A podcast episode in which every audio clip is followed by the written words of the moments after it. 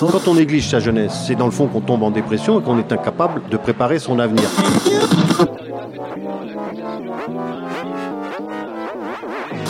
Ça ne veut plus rien dire, Lucien. C'est des merdeux, des cons. Le jeune est tourné vers l'avenir. Mais aujourd'hui, l'avenir ne se tourne plus vers le jeune. Univox, le rendez-vous du monde étudiant sur Radio Campus. Est-ce que vous connaissez le compostage? Et si oui, est-ce que vous savez faire un bon compost? Joséphine Hall et Jade Lécroire font partie de l'association des recyclettes sur le territoire d'Amiens et de sa métropole et nous font le plaisir aujourd'hui de nous éclairer autour de la pratique du compostage. Bonjour à toutes les deux. Bonjour. Bonjour. Pour commencer, est-ce que vous pouvez nous dire un peu plus euh, sur les recyclettes? Qu'est-ce que c'est? Bien sûr. Alors c'est une association qui existe depuis l'année 2020 qui a pour objectif de rendre accessible le compostage à toutes et tous, donc les professionnels et les particuliers. On a différentes activités, certaines qui sont dédiées aux professionnels avec la collecte à vélo des déchets organiques. Le compostage sur site, on accompagne des professionnels qui veulent composter euh, dans leur euh, entreprise ou dans leur établissement. Et pour les particuliers, on fait des ateliers, des formations et on accompagne surtout les projets de compostage partagés. Votre objectif, c'est donc que tout le monde ait l'opportunité de reprendre euh, le pouvoir sur ces biodéchets C'est ça, exactement. Être autonome sur la gestion de ces déchets organiques et arrêter de les faire collecter par le camion poubelle c'est une, une des bonnes solutions euh, pour réduire nos, ordures. Et le compostage, comment ça marche? Qu'est-ce que c'est? Le compostage, c'est la fermentation des déchets organiques. Donc les déchets organiques, c'est tout ce qui est reste de fruits, de légumes, reste d'assiettes. Euh, il va y avoir aussi euh, les déchets de jardin. voilà, il y a plein plein de déchets qui sont organiques. Ces déchets-là, du coup, l'idée c'est de les fragmenter en morceaux relativement petits et de les mélanger avec de la matière brune, donc ça va être des, feuilles mortes, du bois broyé, pour équilibrer la matière. Et ça, on, le peut le faire dans un bac, on peut le faire avec des lombriques chez soi, dans un lombricomposteur, on peut le faire en tas au fond de son jardin. L'idée, ça va être vraiment d'équilibrer l'humidité, l'aération, donc mélanger régulièrement pour qu'il y ait de l'oxygène dans le, dans le tas ou dans le bac et euh, de bien rajouter euh, le même volume de matière verte, donc les déchets organiques, euh, restent de table, etc., et de matière brune, donc des feuilles mortes, du bois broyé, et souvent dans les lombricomposteurs, on met plutôt du papier et du carton, un petit bout. C'est 50-50 pour les matières humides et les matières sèches? Ouais, c'est ça, en volume en fait. On compte pas en poids parce que les déchets organiques sont pleins d'eau, donc ils sont forcément plus lourds. Mais pour un petit seau de 5 litres de déchets organiques, on va mettre 5 litres de, de matière brune, des feuilles mortes par exemple. Univox, le rendez-vous du monde étudiant sur Radio Campus. En fait, les bactéries du composteur pour ce, du compostage, en fait, elles sont, c'est les bactéries qu'il y a partout euh, dans les végétaux, etc., mhm. ceux qu'on mange. Sauf qu'elles ont besoin d'humidité. Mhm. Donc si c'est trop sec, elles se développent pas en fait. C'est ça. Tu vois, donc tu vas en avoir dans les sachets de, de marc de café, dans les végétaux qui se dégradent quand même un petit peu, ils restent pas tels quels. Mhm. Mais du coup, ils se dégradent pas, ils compostent pas quoi, tu vois, ça fait mhm. pas de la matière ça noire. Ça n'a pas euh. démarré en fait. Hein. C'est ça. On va dire. Hein. Donc je, là, je suis pas euh, surprise, m'en douter. Une autre technique pour euh, le démarrer, ça Mhm. peut être de mettre un panier de tondeuse dedans et de mélanger. Comme ça, tu fais un gros apport de matière azotée. euh, et du coup, tu mélanges bien tout pour pas avoir Un panier. de... Oui, oui, bien Bah, sûr. tu vois, ouais, parce que du coup, c'est le volume qui va te manquer. C'est ça. Et, euh, et du coup, ça va t'apporter de la matière humide et azotée euh, d'un seul coup. Hmm.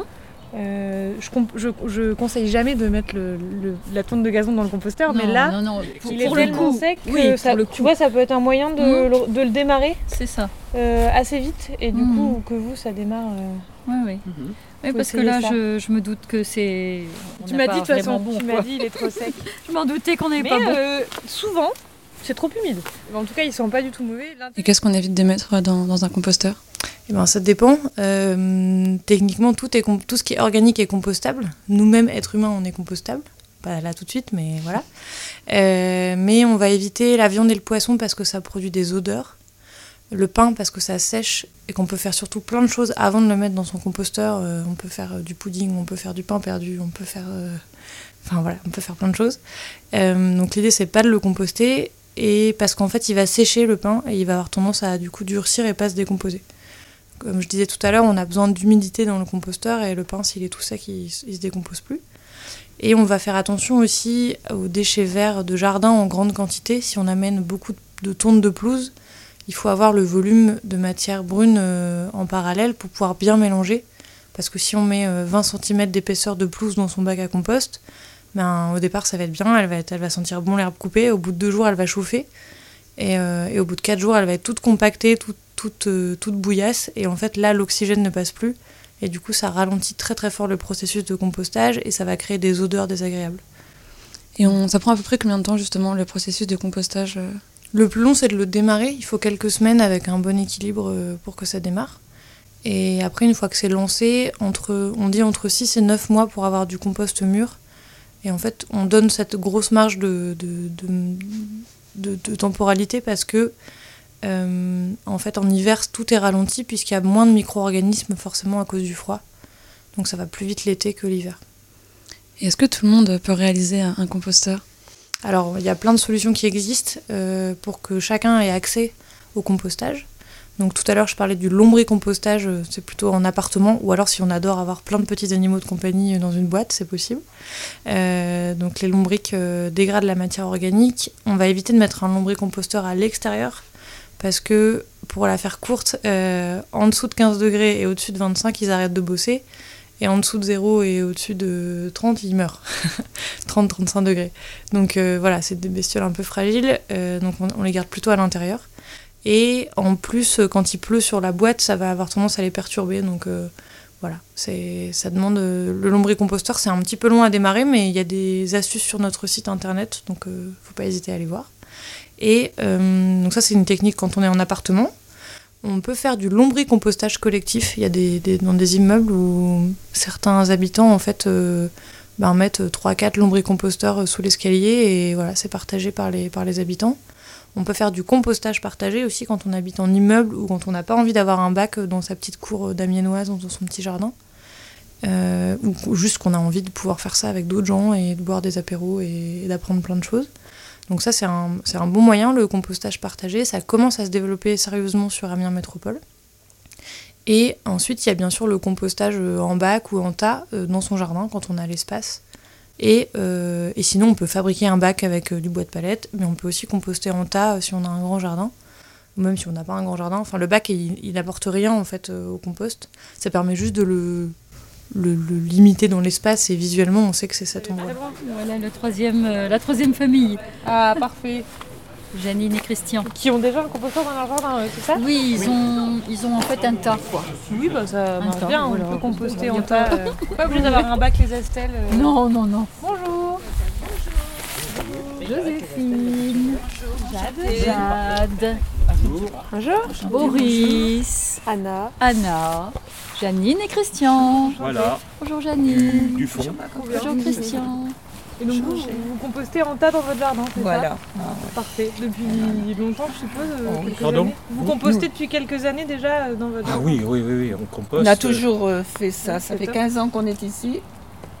Oui, hein, ça fait 15 ans qu'on est ici et on a commencé presque tout, Bon, presque tout, de suite. euh, bah, de toute façon, Le compost. le, Trop bien. le gazon, il fallait bien le mettre quelque part. euh, donc, euh, Vous arrivez à le mélanger avec euh, les feuilles mortes, tout ça à peu près Ça fait oui, pas trop oui, des- oh, bah, ça se fait Non, naturellement. Avec tous oui. les déchets de la maison, toutes les épluchures, tous les... Ça, les épluchures, il n'y a pas très très longtemps quand Oui, il y a quelques années. ouais. Il y a moins longtemps fait. moins, moins, ouais. Mais alors, on a un, un- un compost extraordinaire. Bon, on a un jardinier, puisque nous, on ne peut plus jardiner. On a trop mal. On a un jardinier extraordinaire qui nous a remis du, du compost. euh, Là, on a fait à peu près un mètre cube et demi de compost. Depuis de- l'année dernière Enfin cette année Oh, là de, oui, de, Oui. sur deux ans, De oui. deux Ouais, ans, c'est oui. pas mal. Oui, donc euh, Et il en reste Et encore. euh, Tous nos parterres ont été remplis de compost et on a des fleurs bah oui, oui, magnifiques, magnifiques. oui, on ça, a des fleurs. hein? ah, moi, j'en ai jamais assez. Alors, hein, tu, tu le sais bien, il m'en faut toujours. euh, Sylvie. J'en ai, j'en ai, j'en ai plein. Alors là, là c'est triste, hein, parce qu'on a euh, 50 rosiers à peu près. hein. Ah oui Ouais. Ah oui, alors là, c'est triste parce que regardez dans quel état ils sont. Avec Oui, la oh, pluie, bah bah, non, oui. bah, écoute, Voilà, c'est pas la Oui, mais comme ça refleurit euh, en août, en Tout à l'heure, tu parlais des composteurs partagés. Est-ce que des fois, il n'y a pas des, des soucis de cohésion avec les composteurs partagés, euh, des mauvais déchets, les- de la viande, du poisson Quand il y a des erreurs, euh, soit c'est parce que les personnes n'ont pas eu les infos euh, correctement, ou en tout cas, euh, elles n'ont pas forcément le rappel de ce qu'on peut composter chez elles. Donc, quand on installe un composteur partagé, on distribue en fait les consignes de tri au maximum aux habitants. Et du coup, il y a des référents et référentes de sites qui sont des bénévoles hein, de l'association et qui sont formés du coup un petit peu plus euh, au compostage et qui vont organiser des petites soirées, euh, des permanences, des apéros compost pour sensibiliser les habitants qui utilisent le composteur partagé à faire le tri correctement à la maison. Donc euh, voilà, séparer, euh, enlever la viande et le poisson, euh, enlever le pain, ce genre de choses. Et, euh, et surtout, ben voilà, on- souvent dans les, dans les composteurs partagés, au début on retrouve pas mal de déchets verts parce que ben oui, ça se composte. Mais le problème c'est que si tout le monde ramène sa tonte de pelouse, ben, en fait en deux jours le bac est plein et on s'en sort plus. Donc euh, l'idée c'est aussi pour ça qu'il y a des déchets qui, bien qu'ils soient compostables et qu'on puisse le faire à la maison, on le fait pas forcément en, composteur partagé. Après, très honnêtement, en fait, composter ces déchets, c'est pas très compliqué. Le faire en collectif, euh, ça peut apporter des petites tensions, mais c'est aussi surtout facteur de lien social. Les gens se parlent, des gens qui n'ont pas le même âge, euh, qui travaillent pas dans les mêmes secteurs, etc. Donc c'est surtout ça qui est intéressant dans le compostage partagé. Il y a le côté réduction des ordures dans la poubelle, bien sûr, mais le côté lien social qui est aussi très chouette. Et bien qu'il y ait des petits désaccords, des petits désagréments parfois, souvent c'est un manque de communication.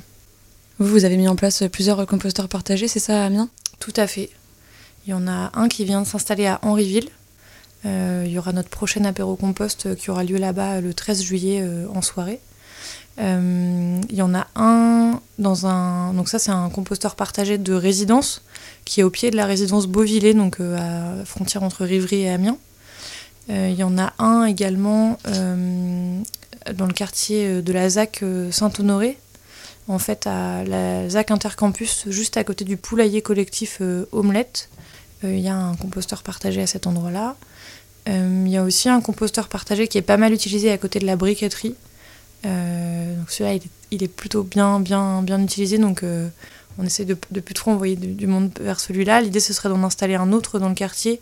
Euh, pourquoi pas à proximité de la maison du colonel. Donc ça, voilà, c'est des choses qui vont arriver. Et après, on, a, on a pas mal de demandes sur pas mal de quartiers. Et donc là, on travaille avec Amiens Métropole pour lancer des nouveaux projets à partir de cet automne.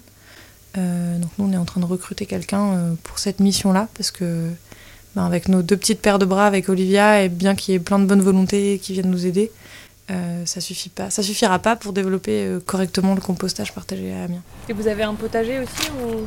Un petit Pas grand chose dans le potager. C'est surtout les fleurs. J'ai mis, des, puis- mis des tomates, ma chère. Oh, très bien. J'ai mis du persil. Oui, Pas encore. De Oh, la bah, salade. il y a du Ah, thym, oh, il y a. Ah, du thym, oui, tout ça. Enfin, la salade. Et parfois les limaces la mangent avant vous. Ah, mais non, on a des hérissons. Voilà. C'est bien. On n'a Donc, pas on n'a de pas de limaces. limaces. Bah, D'ailleurs, vous devez vous en profiter aussi. vous n'avez pas de limaces. Ah non, on les voit Non, on n'a pas euh, limaces, non, non. non, non. Tu vois passer les hérissons Les hérissons le soir, oui, oui. oui. Ah, Oui, oui, oui, le soir, fait. effectivement. Eh bien, Le matin, c'est les le, le- soir, ils- viennent manger. heures, le matin, je Bah, leur donne à manger et à des boire. Oui. Je leur donne à manger et à boire. Sinon, on connaît euh, beaucoup d'idées reçues sur le, le compost- le compostage. Est-ce que tu pourrais nous les décortiquer? Alors par laquelle tu veux commencer? Ben, je sais pas, il y en a plus, il y en a plusieurs. On va commencer par euh, les odeurs. Les odeurs. Alors les odeurs, euh, si on composte pas la matière animale, donc viande, poisson principalement, s'il y a une croûte de fromage qui passe dans le composteur, euh, ça va pas générer des odeurs incroyables. Euh, souvent les odeurs, elles sont liées à un manque d'aération du compost. Donc en fait, il va falloir mélanger, regarder si la matière n'est pas trop humide. Donc voilà, et peut-être qu'il faudra rajouter un petit peu de matière brune, donc des feuilles mortes, du bois broyé, du carton dans un lombricomposteur en petits morceaux, pour absorber l'excédent d'humidité. Après, l'idée c'est pas que ce soit tout sec non plus, donc euh, pour, savoir si, si c'est bien parce qu'il est trop humide qu'il sent mauvais, euh, il suffit de le remuer un peu et de voir si en quelques jours ça s'améliore. Alors de le remuer un peu, mais en profondeur, si on remue que la surface, ça suffit pas. Il faut souvent le remuer d'ailleurs, euh, le compostage. Le composteur. Alors, à chaque fois qu'on amène des déchets organiques, on va mélanger les déchets qu'on vient de ramener avec la couche du dessous. Donc, on peut avoir pour ça une petite griffe ou une toute petite fourche avec, quelques dents, un petit râteau euh, à côté de son composteur. Euh, et quand on veut vraiment aérer la matière et bien le mélanger, moi je conseille d'avoir une fourche bêche ou une fourche euh, à fumier, donc c'est des- avec des pics un peu plus longues. Ça permet d'aller plus en profondeur dans le tas. Et ça, je conseille de le faire. euh, alors les, plus forceneux le font une fois par semaine, mais une fois par mois, une fois tous les deux mois, c'est déjà bien. Et, et si jamais on n'a pas trop envie de mélanger, si on mélange bien la matière euh, verte avec la matière brune, donc déchets organiques et déchets euh, de, de feuilles mortes et bois broyés, normalement ça va, il n'y a pas trop besoin de le remuer en profondeur tant qu'il n'y a pas d'odeur. Après, il y a des, des petits outils qui existent euh, qui s'appellent le brasse compost. C'est une sorte de tire-bouchon géant euh, qu'on en- qu'on enterre dans le compost en le tournant et on tire et du coup ça, ça vient remonter la matière qui est un peu plus en profondeur. Donc pour des gens qui ont peut-être des problèmes de dos ou plus de difficultés à, à utiliser une fourche euh, pour remuer le compost, ça peut être un, un truc pas mal. Il y a aussi des espèces de pics, comme des flèches en fait géantes, sauf que la pointe se rétracte quand on l'enfonce dans le bac et les petits picots s'écartent quand on la tire. Donc voilà, il y a aussi ce genre d'outil qui existe. En quoi, euh, selon, selon vous, euh, le compostage c'est important, voire nécessaire? Eh ben, pour réduire les déchets, euh, les, les déchets organiques, c'est un tiers de nos poubelles. Donc euh, ça veut dire que si on composte nos déchets organiques, on sort moins la poubelle et surtout, il n'y a plus jamais d'odeur en fait, euh, parce que c'est cette matière-là qui va fermenter dans le sac poubelle, qui va sentir mauvais, etc. Donc euh, c'est déjà ça le, bon point. Euh, L'autre élément, c'est que euh, en fait, on se rend pas forcément compte de cet élément-là, mais quand on dépose ses déchets dans sa poubelle, aujourd'hui sur Amiens Métropole, ils sont collectés en camion. C'est à peu près 150 camions par jour qui vont jusqu'au méthaniseur d'Amiens Métropole, qui est un moyen de, gérer les déchets. La difficulté, c'est que, bah, en fait, si on ne trie pas ces déchets organiques, ou en tout cas qu'on trie peu ces déchets, on ne prend pas trop conscience de la quantité de déchets qu'on produit, puisqu'en fait, ben, voilà, ils disparaissent quelque part un peu au coin de la rue, quoi. On les met dans le sac opaque, dans le bac opaque, et le camion poubelle passe, et hop, ils ont disparu. Et en fait, ils ne disparaissent pas, et ils ont un impact à la fois rien que le fait de les transporter jusqu'au méthaniseur, ça a un impact. Et ensuite, bah, tout n'est pas méthanisable. Le plastique des sacs poubelles, il n'est pas mé- méthanisable. Les erreurs euh, de tri qu'on peut faire euh, parce qu'on ne sait pas trop, parce que c'est pas toujours très clair, etc. Pareil, euh, tout ce qui est plastique, tissu, euh, tout ça, ça va pas se méthaniser là-haut. Donc euh, en fait, euh, le fait de composter ces déchets organiques, donc de trier chez soi la part organique des déchets, c'est un moyen de se rendre compte de ce qui reste comme déchets. Donc souvent, on sépare un peu ce qu'on appelle le tout venant et le recyclable. Et en fait, ben, de rajouter cette petite poubelle-là, on se rend compte de ce qui reste dans notre poubelle. Souvent, c'est des emballages, des objets cassés, ce genre de choses. Et ça permet de se dire, bah tiens, ça, en fait, finalement, où est-ce que ça va Et peut-être que je peux l'éviter. Enfin, voilà, ça, ça peut permettre de créer en tout cas un peu de réflexion. Et souvent, ce que nous disent euh, les, les gens, justement, on parle des odeurs dans le bac, mais c'est qu'ils n'ont plus jamais d'odeur dans leur poubelle. Donc ça, c'est quand même assez chouette. Euh, et l'autre, l'autre point positif, c'est que quand on composte, parce qu'il y a d'autres moyens de, de réduire ces déchets organiques, il y a des villes, par exemple, qui organisent des collectes séparées. Euh, donc ça, c'est aussi des choses qui, qui peuvent exister, mais on est toujours sur un système de camions. Mais comme je disais tout à l'heure, le fait de composter en collectif, c'est qu'on va euh, créer du lien avec ses voisins. Donc c'est aussi sympa euh, quand on a des voisins sympas, bien sûr. Univox. Et ensuite, l'étape de commercialisation alors du compost. Que, Ah. à Eh ben, supposer que Sylvie Bah, arrive la- à faire du bon compost. C'est la- Il faudra alors, qu'on puisse rentabiliser notre investissement. Pour vendre du compost, il faut le faire normer, donc il faut faire des tests, il faut prendre la température tous les jours, etc. Donc il y a un suivi euh, au jour le jour et surtout il, y a- il faut payer des tests en laboratoire pour le faire normer. Il y a une norme euh, euh, pour qu'il soit utilisable et vendable en fait. En fait, tant qu'il n'est pas normé, on parle de matière compostée plus que de compost. Ça se vend pas très cher. C'est en, à- au, au méthaniseur à la Amiens Nord, ils font du compost, donc il n'est pas très qualitatif. Il y a beaucoup de plastique dedans. Ils le, vendent- ils le vendent 1 euro la, le mètre cube. Et en fait, tout est mélangé. Ça va dans un méthaniseur euh, industriel, donc c'est un énorme silo. Il y a, 3 ou 4 silos. euh, et donc c'est des trucs en béton. Il y a une, membrane euh, qui vient pas jusqu'à la moitié en béton aussi. Et en fait, les déchets sont injectés d'un côté et ils ressortent de l'autre au bout de 3 semaines à peu près. Donc ils passent 3 semaines dans le silo où ils sont mélangés avec du gaz, etc. Et en fait, bien qu'il y ait un tri avant, euh, les, les sacs sont éclatés, etc. Ils enlèvent tout ce qui est du verre, des piles, des trucs lourds en fait qui n'ont rien à faire dans le méthaniseur. Mais ce qui est du plastique et ce qui est euh, du coup assez léger, en fait, est amal- amalgamé avec le reste des déchets organiques. Donc en fait, le, le plastique des sacs poubelles va dans le, dans le méthaniseur. Et en sortie de méthaniseur, c'est compressé pour faire sortir la partie, la partie euh, un peu euh, qui reste de matière organique. En fait, ça c'est composté, mais il y a quand même un peu de plastique. Parce que ça se désagrège en fait. Et ça a beau ne pas monter très haut en température dans un méthaniseur, ça va à 37, entre 37 et 40 degrés à peu près. Euh, en fait, ça, ça, ça fait quand même des petits bouts de plastique qui se retrouvent dans les champs, du coup, alentour. euh.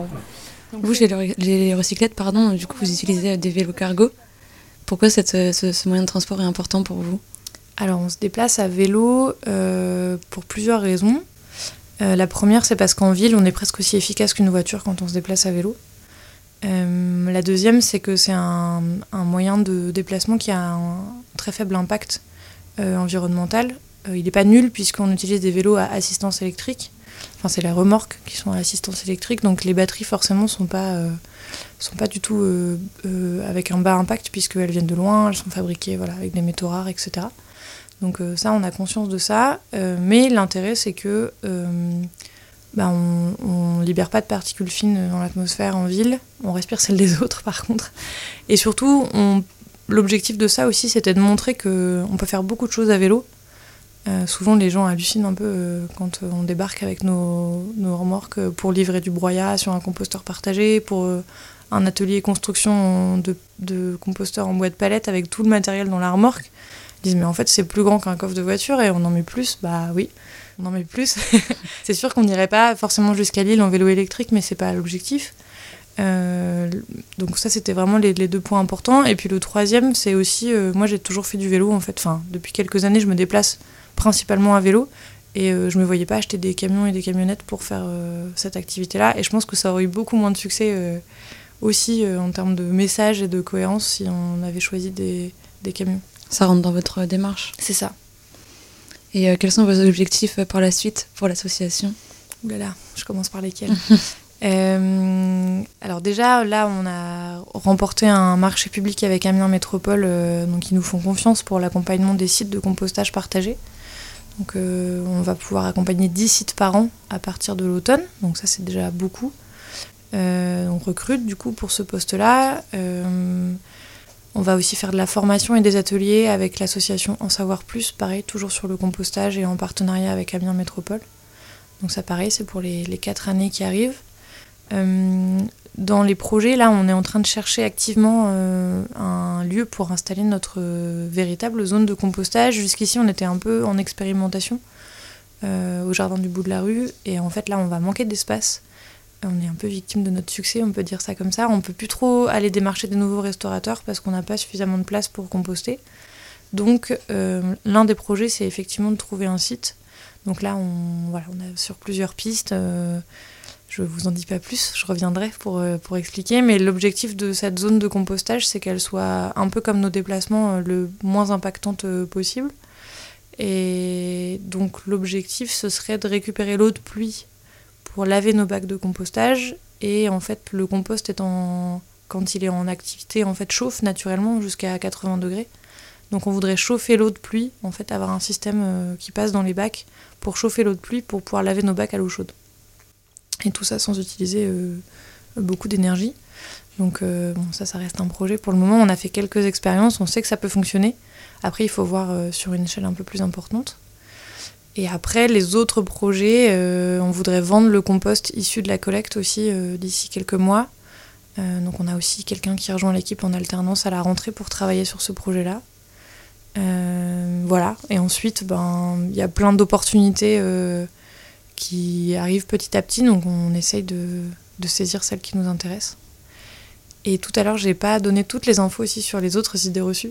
Euh, Il y en a une autre qui est très prégnante, euh, c'est sur les agrumes. Souvent, on nous dit qu'on peut pas composter les pots d'orange, les pots de citron, les pots de pamplemousse. Alors pour diverses raisons, hein, euh, on dit que les agrumes seraient trop acides, qu'il y aurait des hydrocarbures dans la peau, enfin des huiles essentielles en fait. Ce qui est vrai, hein, je, je dis pas qu'il y en a pas. Par contre, ça n'a pas de gros impact sur le compostage. À moins que les gens ne mangent que des pamplemousses ou que des oranges et qu'effectivement il y ait que ça dans le bac à compost. Euh, ça se dégradera mal. Euh, en fait, l'idée, ça va être de les couper au moins en deux ou en quatre pour que ce soit des morceaux relativement petits. Et pour l'histoire de l'acidité, on dit que c'est très acide. En fait, les tomates et les prunes, c'est pas moins acide et pourtant, il n'y a pas de débat autour des tomates et des prunes. Donc euh, voilà, on peut composter les agrumes en les coupant en morceaux, euh, ils se dégraderont. Euh, Par rapport à, l'aspect positif du compost, c'est se rendre compte du gâchis alimentaire aussi, parce que forcément, gérer ces déchets soi-même tous les jours ou au moins deux, trois fois par semaine, tu te rends compte de ce que tu jettes et tu vas, comme tu as dit, le pain, tu vas faire quelque chose. Et pareil, tes, fruits, tes légumes qui tournent vite, tu vas essayer de t'en occuper avant de les jeter. Donc euh, je pense qu'il y a aussi un grand impact au niveau du gâchis alimentaire qui est, qui est cool. Pour euh, donner un chiffre, en fait, effectivement, il y a 30% des déchets, comme je disais, qui sont compostables. Et dans ces 30%, c'est 8% en moyenne qui sont du gaspillage alimentaire. Donc en fait, c'est énorme. Enfin, ça, c'est à la maison. Hein. Dans les, dans les la restauration collective et dans les restaurants, c'est davantage. Euh, mais en tout cas, à la maison, oui, on peut déjà réduire ces 8%. Et en plus, c'est de l'argent perdu quelque part parce que on achète des choses qu'on jette. Donc, euh, il y a parfois ouais, un, peu de, un, petit peu de temps à prendre là-dessus. Euh, le changement d'habitude prend un peu de temps, mais effectivement, composter, on se rend aussi compte du gaspillage alimentaire. C'est vrai. Ça, ça nous fait plus ouvrir les yeux que de mettre un truc à la poubelle et de, et de fermer le sac. Et... Ouais, je pense. Je pense bah qu'on se rend compte. On a tellement pris l'habitude, euh, mais des petits trucs, hein, mais des, des, petits bouts de salade dans l'assiette ou quelques morceaux que tu finis pas et qu'au final tu vas acheter à la poubelle et bah ça petit à petit quand tu es dans une famille qui a six personnes que tout le monde jette un tout petit peu de son assiette tous les jours plusieurs fois par jour bah c'est ça remplit le sac quoi ouais il y a les restes d'assiette et puis il y a aussi les, fruits et les légumes qu'on va pas qu'on va pas traiter en fait enfin qui vont pourrir dans le bac du frigo euh. Mm le frigo, c'est quand même mal fichu. C'est un, placard mm. opaque. Euh, il faut l'ouvrir pour voir ce qu'il y a dedans. Et, mm. si on a plein de choses un peu emballées, euh, si on est une famille nombreuse, tout de suite, c'est un frigo qui, est fort, qui peut être fort rempli. Donc, euh, on ne voit pas forcément ce qu'il y a dans notre frigo. Et c'est vrai que les fruits et les légumes, souvent, ça prend un peu de volume et ça s'abîme assez vite. Donc, parfois réapprendre à cuisiner, en acheter un peu moins, euh, mais bon, il faut avoir aussi le temps d'aller faire des courses euh, parfois plusieurs fois dans la semaine. C'est pas tout le monde n'a pas cette chance là entre guillemets. Donc euh, voilà, c'est aussi prendre conscience et notre objectif c'est pas de stigmatiser ceux qui auraient pas le temps ou qui n'ont pas envie. En fait, il y a, je pense qu'il faut que chacun puisse le faire s'il en a l'occasion et s'il a envie de se former, etc. Mais pas non plus stigmatiser celles et ceux qui ne le font pas quoi. Bah, merci beaucoup à vous deux. Avec plaisir. Merci à Joséphine Hall et Jade Lécroire de l'association des Recyclettes, une association qui participe à la création, au fonctionnement et à la récolte du compost sur le territoire amiénois grâce à leur vélo remorque.